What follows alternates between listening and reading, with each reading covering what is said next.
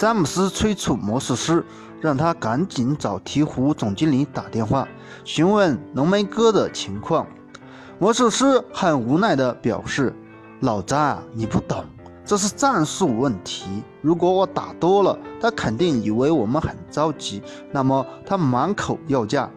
等我们得到浓浓眉的时候，那么我们也丢掉了半条命，以后对我们队伍的建设不利呀。”詹姆斯说道：“反正我要休战，等我的伤势好了，我再出战。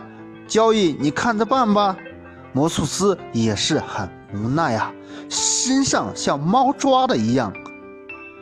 鹈鹕队老板看看自己的未接电话，说道：“湖人队还是不着急嘛，一天才三个电话，至少要等到打到三十个、四十个我才接电话。那个时候。”我就狮子大开口，要他半条命，让他四五年都缓不过劲儿来。所以说，他想白得浓眉也是不可能的。欢迎大家踊跃的点赞、评论，谢谢大家。